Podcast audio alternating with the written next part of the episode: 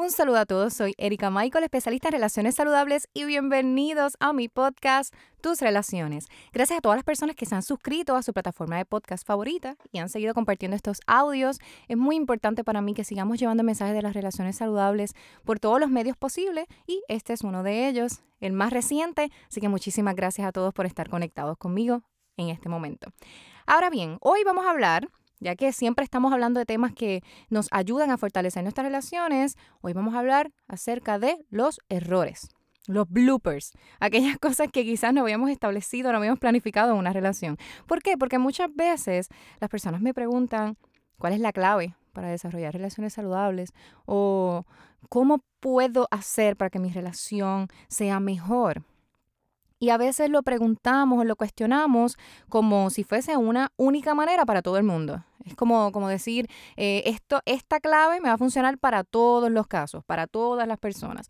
Pero sería muy irresponsable de mi parte yo generalizar y decir, bien, pues mira, e, esto va a funcionar para todas las relaciones. Incluso siempre que, trabajo estos temas, ya sea a través del libro, ya sea a través del blog o a través de, de estos podcasts, sí me gusta decirles que esto no es una fórmula mágica que esta no es una verdad absoluta, sino que son consejos que nosotros podemos utilizar para aplicarlos a nuestra situación en particular, para entonces poder desarrollar estas relaciones. Pero cada caso es muy particular.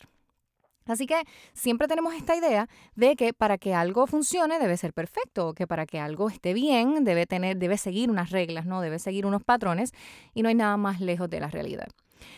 Mira, los errores o aquellas cosas que nosotros vivimos o hacemos que no estaban planificadas o que se salen un poco de aquello que nos parece que es lo mejor para una relación, es completamente natural y completamente necesario en una relación, ya sea una relación de pareja, una relación de amigos, lo que sea. Y es porque nos hemos acostumbrado y hemos desarrollado una adicción a la aprobación.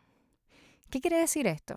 Nos hemos acostumbrado a que si somos buenas personas, si hacemos las cosas bien, si hablamos de la manera correcta, entonces vamos a agradarle a los demás y vamos a ser aceptados y vamos a ser cuidados y vamos a ser protegidos. Entonces ya estamos creando esta idea de que para yo poder tener una relación correcta o una relación saludable, tiene que ser una relación que le agrade a todas las demás personas, tiene que ser una relación que se vea bien ante las demás personas. Y yo siempre les invito a que se cuestionen, o sea, eso sí siempre les digo, a veces el cuestionarse y el, y el exponer eh, su vivencia o su relación con la verdad y la realidad de otra persona quizás nos puede ayudar a identificar cuando hay una relación tóxica, pero esto no siempre ocurre.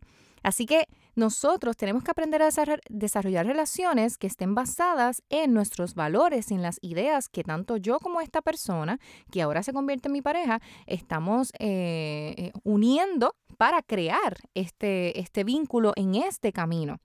Estamos ambos caminando de la mano eh, en esta misma dirección. Debemos recordar que no podemos caminar dos juntos tomados de la mano si no vamos a un mismo lugar. Entonces, es, esta, esto debe ser como lo principal para nosotros poder identificar cómo desarrollar una relación saludable. Pero eso no significa que todo va a ser perfecto, eso no significa que todo va a ser bonito. A veces los errores y estos bloopers de la vida son lo que marca la, la esencia real de lo que es una relación. Y ahora sí quiero establecer que cuando hablo de errores pueden ser cosas tan grandes, tan fuertes y tan relevantes como una falla a, la confianza de la otra persona. Puede ser también una exasperación nuestra, que tuvimos una manera de decir las cosas no correcta o no fue muy bonito. Pero, pero es, ese error grande podría ser, al igual que un error pequeño y simple, como que olvidaste algo, como que, que dijiste quizás un chiste que a la otra persona no le gustó. No todo está escrito, esto puede ocurrir. Pero fíjese, fíjese que las personas a veces se quejan porque están solteros y no, y que la soltería, y no, yo quiero una pareja, pero no hay estado más neutral y más lindo y más estable que ser soltero. Porque cuando estamos solteros, solamente nos respondemos a nosotros mismos, eh, tenemos nuestra, nuestras propias conductas que de pronto nos afectan solamente a nosotros y, y tenemos todas estas ideas enfocadas en qué es lo que yo quiero. Yo me levanto solo en mi casa, me hago el café, sigo mi día y luego me acuesto de nuevo solo o sola y me lo disfruto. Así que estoy completamente estable. Pero cuando comenzamos a tener una relación de pareja, no importa cuán estable emocionalmente tú has estado en tu soltería, ahora todo comienza a cambiar, porque es como un choque de elementos. Ahora te estás exponiendo a otra persona, te estás exponiendo a las emociones de otra persona, a las ideas de otra persona, al mood de otra persona. Así que indiscutiblemente este proceso no va a ser perfecto, este proceso va a cambiar de muchas formas. Yo he estado muy relacionada a la producción de eventos desde hace algunos años atrás y obras de teatro y conciertos y otro tipo de, eventos y presentaciones.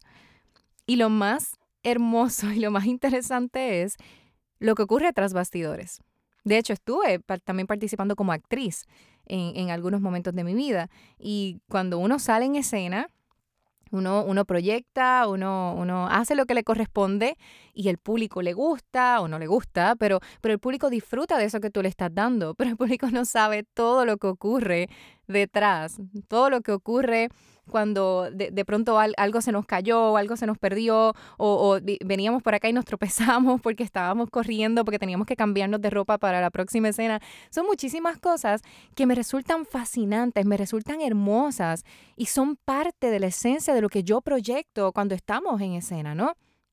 Y lo mismo sucede con las relaciones esos pequeños detalles que ocurren en mi vida cuando me expongo a otra persona, cuando me expongo a la emoción de otra persona, al carácter de otra persona, todos esos pequeños detalles resultan fascinantes porque son los que convierten la esencia de lo que es la relación. Y con esto les estoy diciendo que nos va a tocar pedir perdón y nos va a tocar perdonar. Eso no va a fallar. Nos va a tocar hacerlo todo el tiempo porque nos seguimos exponiendo a esto. Eh, eh, con esta persona diferente y con situaciones diferentes. Hace, hace un tiempo atrás, acá en Puerto Rico, vivimos la experiencia del huracán María y eso eh, trastocó mucho, muchos de los aspectos de nuestra vida. No teníamos luz, no teníamos servicio de comunicaciones, estábamos todos viviendo muchísimas pérdidas emocionales, pérdidas físicas, pasamos hambre, pasamos frustraciones y esto nos transformó. Las experiencias de crisis nos transforman y nos revelan nuestro carácter. Y eso afecta nuestras relaciones. Quizá ustedes no están pasando por una situación como en el caso de nosotros el huracán María, pero sí están expuestos todo el tiempo a este choque de elementos con esta persona. Y con esto les digo que no tenemos que esperar que la relación sea perfecta o se vea bonita. La relación no es para tener una foto como de Pinterest, no es como para tener un, eh, un feed completo de Instagram con fotos de esta persona y de lo bien y lo felices que somos y que estamos. La relación es lo que ocurre tras bastidores. La relación es las veces que me tropiezo y esta persona quizás se ríe conmigo, pero también me levanta. Eso que pasa de manera interna, eso que pasa en nuestra intimidad, es lo que realmente nos hace a nosotros fortalecer estas relaciones. En una ocasión una amiga me dijo que una relación no tiene que ser comerciable para ser una relación buena. Y creo que, que, es algo que tenemos que tener muy presente. No todos los días nos sentimos bien, no todos los días nos sentimos contentos, no todos los días nos sentimos como que queremos abrazar a esta persona y besarlo y, y hacer el amor con él o con ella. No siempre estamos en el mood a veces tenemos otro mood, a veces tenemos otra, otras ganas de hacer otras cosas, a veces solamente tenemos ganas de llorar, a veces solamente tenemos ganas de, de, de, enojarnos por alguna situación, de ventilar esta, estas emociones que estamos experimentando. Y eso está bien. Eso está muy bien. Eso que ocurre tras bastidores ante esta imagen de esta relación perfecta que a veces queremos sembrar, es lo que nos hace ser personas íntegras es lo que nos hace ser personas reales, personas genuinas. Y a final de cuentas, lo que nosotros queremos tener en nuestra vida, en nuestra casa, en nuestra familia, en nuestro entorno, esa persona que camine con nosotros es una persona que sea íntegra, que sea real, que se permita cometer errores, que nos permita a nosotros cometer errores, que reconozcamos que esa persona que está a nuestro lado es una persona real, no es una persona, no, no, es un personaje que ha practicado muchísimo sus líneas y las va a decir con perfección. Es una persona completamente real, completamente humana, pero que esa persona por elección está a tu lado, que esa persona ha tomado la determinación de caminar contigo, de permitir que este camino nos una y podamos llevar a cabo esta relación de manera saludable. No todo está escrito, pero la herramienta correcta para poder desarrollar relaciones saludables es la honestidad, es la integridad. Y sinceridad y honestidad no viene siendo lo mismo. Porque a veces decimos, ah, yo soy una persona sincera. Y vemos como ser una persona sincera el disparar lo que nosotros pensamos sin, sin hacer nada más. No. Una persona honesta es una persona transparente. Es una persona que a medida que se va desarrollando la relación puede entrar en este estado y en este espacio de vulnerabilidad y manifestar quién es y manifestar eh, lo, que, lo que siente y cómo ve la relación y hacia dónde van dirigidos. Y sobre todo que tengan la capacidad de empezar de cero una y otra y otra y otra vez. ¿Y por qué les digo esto? Porque para poder tener la capacidad de empezar de cero una y otra y otra y otra vez, tenemos que permitirnos ser vulnerables y tenemos que permitirnos cometer errores para que estas relaciones se puedan desarrollar de la mejor manera y puedan ser relaciones honestas que tengan como base esa verdad y puedan perdurar.